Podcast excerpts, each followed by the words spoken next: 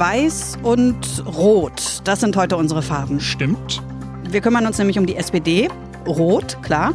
Und wie sie ihre Zukunft sieht, beziehungsweise wie sie in dieser Zukunft bestehen will. Und wir gucken nach Österreich. Rot-Weiß, ja deren Fahne, die lockern jetzt, obwohl sie höhere Corona-Zahlen haben als wir. Naja, und äh, wir kommen auch nicht am weißen Schnee vorbei heute. Und wie auf dem Fischmarkt möchte ich dir noch sagen, einen feinen Punk-Song packe ich dir auch noch in die Tüte. Vielleicht sagen wir noch, wer wir sind. Dörte hm. Naht nämlich und Jörg Poppendick aus der Inforadio-Redaktion. Na, dann kann's ja losgehen. News Junkies. Was du heute wissen musst. Ein Inforadio-Podcast.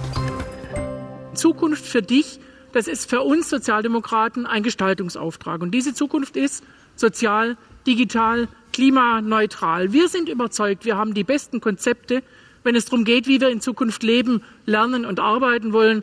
Und wir haben mit Olaf Scholz den besten Mann, um diese Konzepte an der Spitze einer progressiven Regierung umzusetzen. Hm.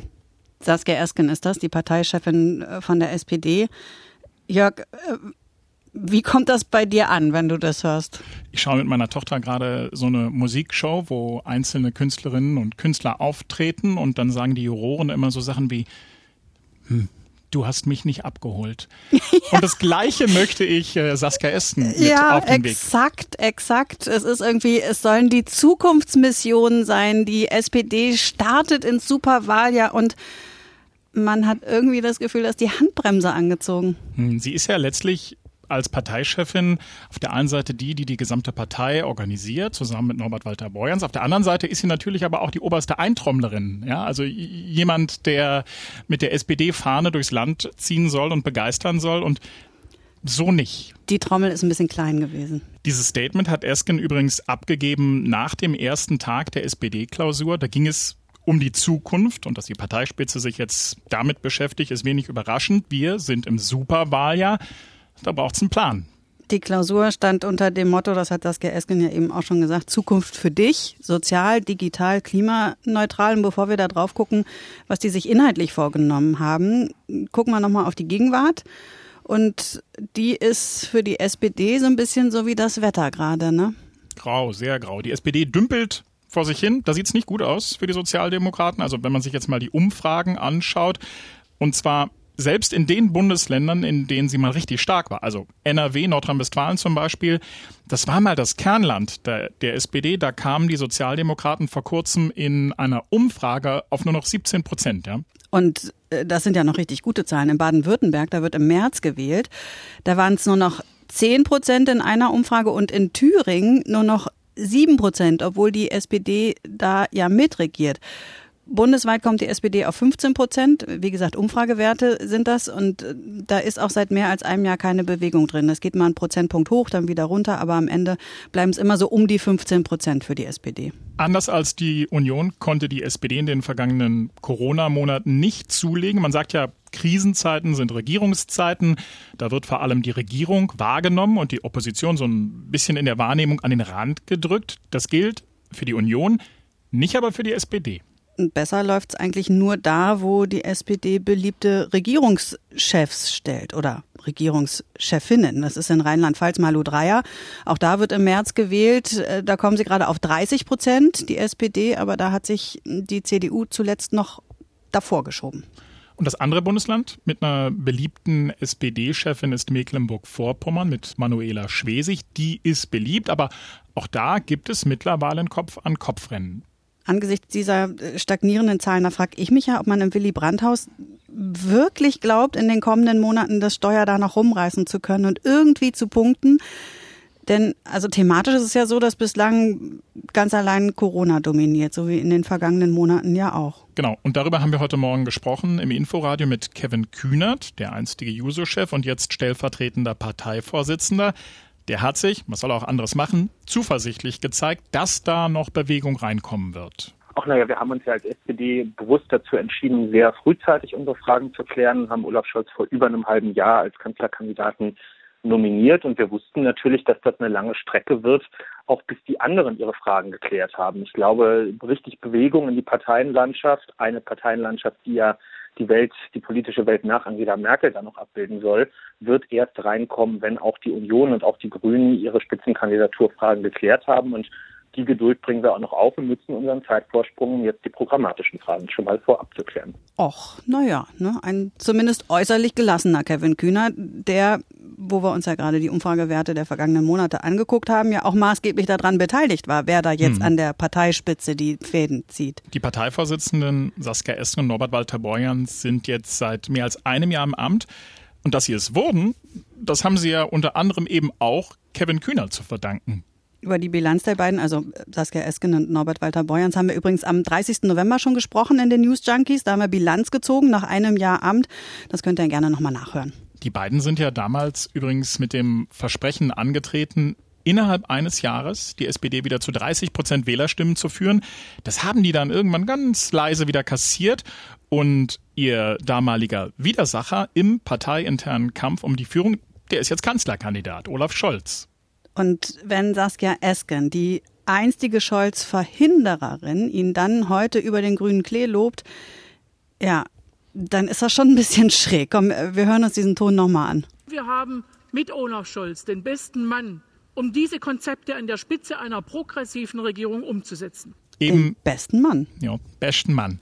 Eben dieser Scholz, der beste Mann, hat das Zukunftsprogramm der SPD jetzt vorgestellt, gestern und vor allem klargestellt, das ist kein kleinteiliges Wahlprogramm. Das ist sowas wie die Antwort auf die Frage, wo sehen Sie sich eigentlich in zehn Jahren?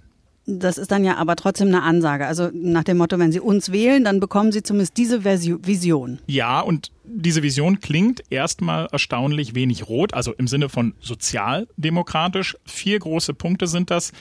Die Klimaneutralität, die Mobilität, Digitalisierung und Gesundheitsversorgung. Und so erklärt das Olaf Scholz. Wir wollen Zukunftsmissionen bündeln, die dazu beitragen, dass wir auch in 10, 20 und 30 Jahren noch gute Arbeitsplätze haben und gleichzeitig den menschengemachten Klimawandel aufhalten. Also, wie kriegen wir das hin mit dem Ausbau der erneuerbaren Energien, mit dem Einstieg in die Wasserstoffwirtschaft? Wie kriegen wir das hin mit moderner Mobilität? Wie kriegen wir das hin mit einer digitalen Infrastruktur?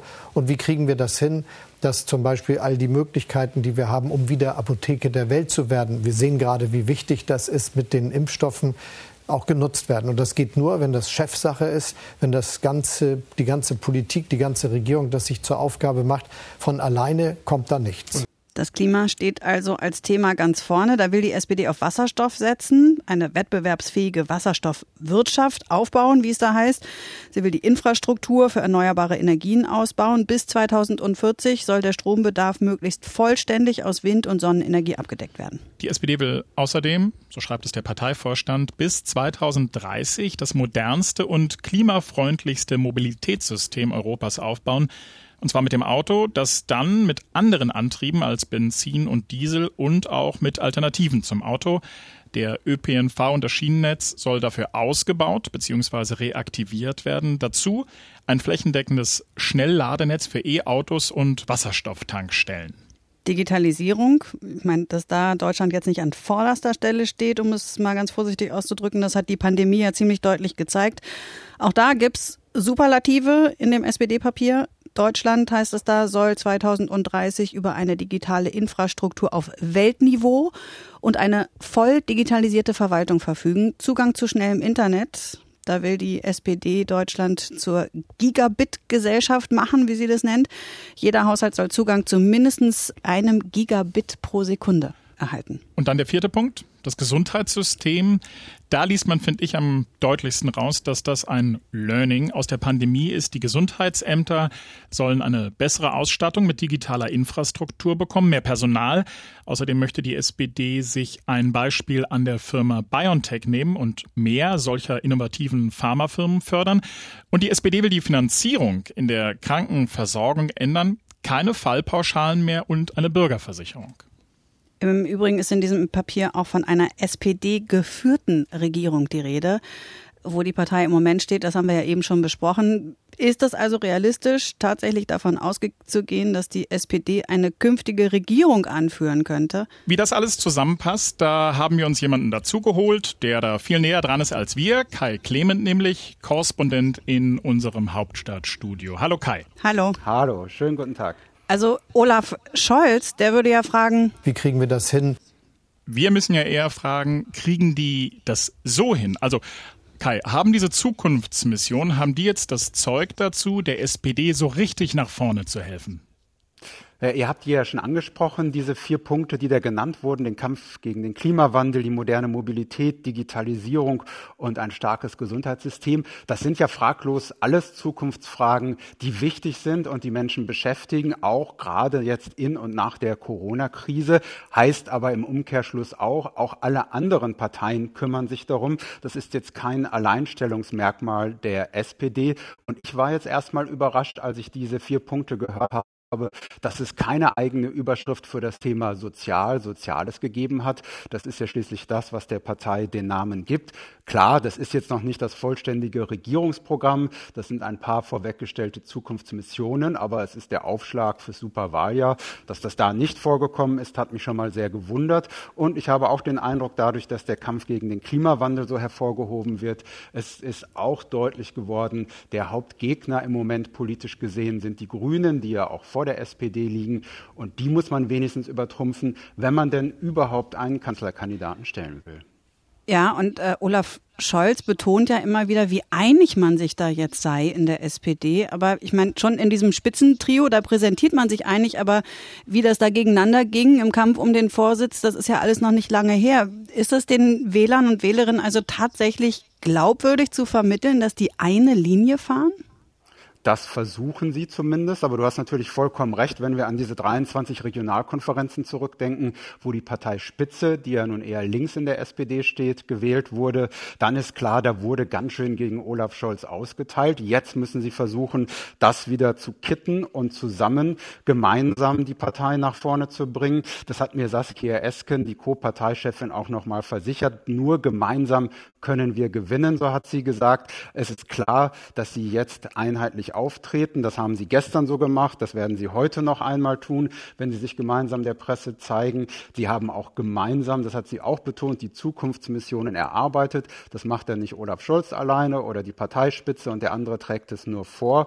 Und ihr habt ja auch schon den Olaf Scholz-Ton mit dem besten Mann, den die Partei hat, gespielt. Also da wird klar füreinander geworben und der Schulterschluss praktiziert. Ob das dann auf Dauer so gut funktioniert, ist für mich eine andere Frage. Klar, bei diesen Zukunftsmissionen Missionen ist das nicht so ein großes Problem. Aber denken wir zum Beispiel an die Frage, mit wem will man denn eigentlich koalieren? Auch mit der linken Fragezeichen. Da könnte ich mir vorstellen, dass das für Olaf Scholz schon deutlich schwieriger wird. Kai, man landet ja bei der SPD immer wieder bei dieser einen Frage, nämlich wie lässt sich dieser Gap erklären, also zwischen beliebten Politikerinnen auf der einen Seite und umgesetzter Politik, sozialdemokratischer, und auf der anderen Seite allerdings wahnsinnig schlechte Umfragewerte. Wie geht das zusammen? Ja, da gibt's viele Punkte, denke ich. Eigentlich könnte die SPD jetzt vieles vorweisen, was sie in der Großen Koalition auch bewegt hat. Stichworte Grundrente oder Verbot Werkverträge beispielsweise.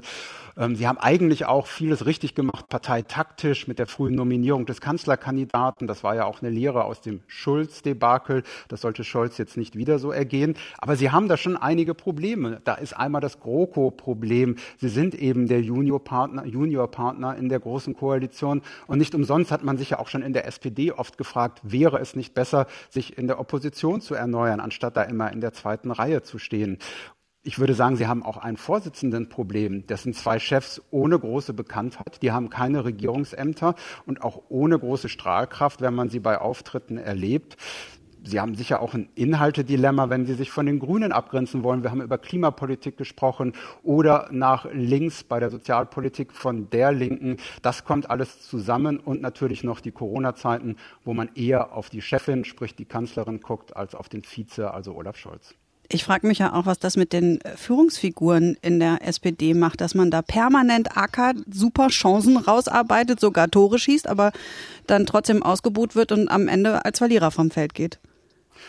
Ja, ich glaube, über Schwächen will jetzt gerade niemand so richtig gerne reden, schon gar nicht beim Start ins Superwahljahr. Das Einzige, was ich immerhin mal Saskia Esken, der Co-Parteichefin, entlockt habe, war so dieser Satz, das plagt uns auch jeden Tag, ist doch klar. Das, soweit hat sie sich immerhin aus dem Fenster gelehnt. Und Scholz ist ja sowieso nicht so der Mann der großen Gefühle. Nicht umsonst trägt er ja den wenig schmückenden Beinamen des Scholzomaten. Also da kommt nicht so viel von den Spitzenvertretern. Da kommen eher die offiziellen Aussagen und die heißen dann, wir haben noch noch viel Zeit. Wenn wir dann erstmal unsere Positionen deutlich machen und alle mer merken, Merkel steht nun nicht mehr zur Wahl, dann werden sie ganz sicher zu einem bewährten Spitzenpolitiker wie Scholz greifen. Ja, ich mache da mal ein Fragezeichen dahinter. Jetzt gucken wir nochmal auf Corona und wie unterschiedlich dann doch der Umgang damit sein kann, zum Beispiel hier in Deutschland und in Österreich, das ja nicht so richtig weit weg ist. Am Mittwoch werden sich ja die Kanzlerin und die Ministerpräsidentinnen und Präsidenten der Länder mal wieder treffen. Wie weiter in Sachen Corona? Darum wird es gehen. Die Zahlen in Deutschland sinken seit Tagen. Das ist die gute Nachricht. Aber dann sind da ja auch noch die Mutationen. Und deshalb warnen sowohl der Gesundheitsminister Jens Spahn von der CDU als auch Bayerns Ministerpräsident Markus Söder von der CSU vor Lockerungen. Und auch von der SPD-Seite klingt das ähnlich. Deren Generalsekretär Lars Klingbeil hat gesagt, er rechne damit, dass Bund und Länder beschließen werden, den Lockdown zu verlängern.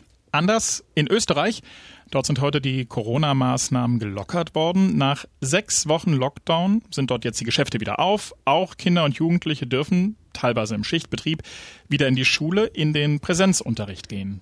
Und das ist kurios, sagen wir es mal so, denn die aktuelle Sieben-Tage-Inzidenz liegt bei 107 und damit ja deutlich höher als in Deutschland. Zuletzt sind die Zahlen auch anders als zu Beginn des Lockdowns dort nicht mehr gesunken, sie stagnieren. Und der Bundeskanzler Sebastian Kurz hatte ja am Januar noch eine Inzidenz, ähnlich wie in Deutschland, von 50 als Ziel ausgegeben. Dieser Wert wurde allerdings nie erreicht. Warum macht das jetzt Österreich so?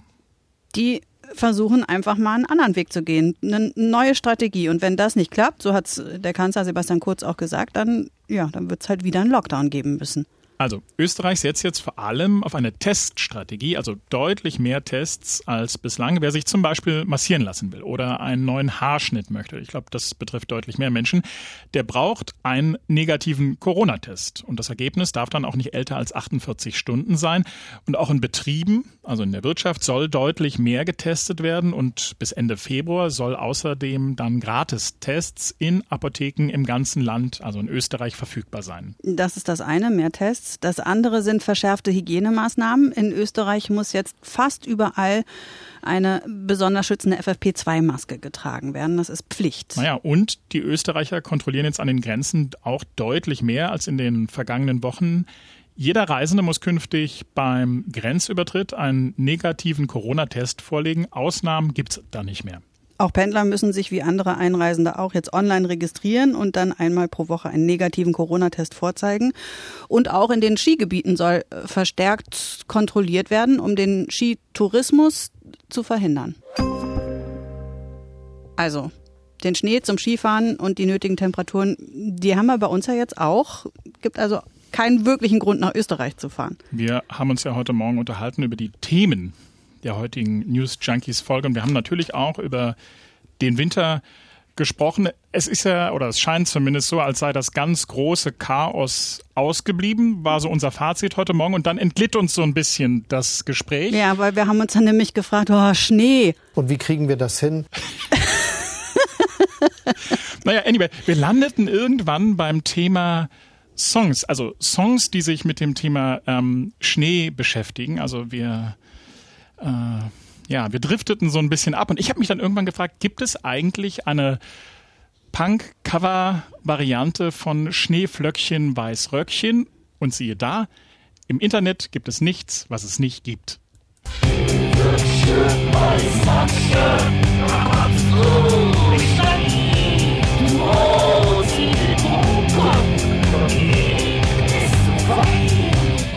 Jörg, ich verstehe die überhaupt nicht. Ist das nicht großartig? Was singen die?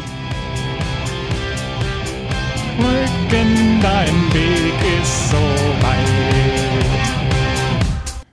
Großartig, ah, oder? Schneeflöckchen, Weißröckchen. Hast. Wo ist das her? Äh, Habe ich im Internet gefunden. Das ist ähm, Thomas Henning. Der hat einen YouTube-Kanal mit sage und schreibe 105 Abonnenten. Und der covert da alle möglichen Songs. Und so eben auch Schneeflöckchen, Weißröckchen. Gut, dass der noch in den, nicht in den Charts gelandet ist, kann ich jetzt irgendwie nachvollziehen. No, wir haben das jetzt ordentlich angeschoben. Ähm, ich würde das morgen mal, mal auch kontrollieren, wie viele Abonnenten der morgen hat. Der Vielleicht gibt's was.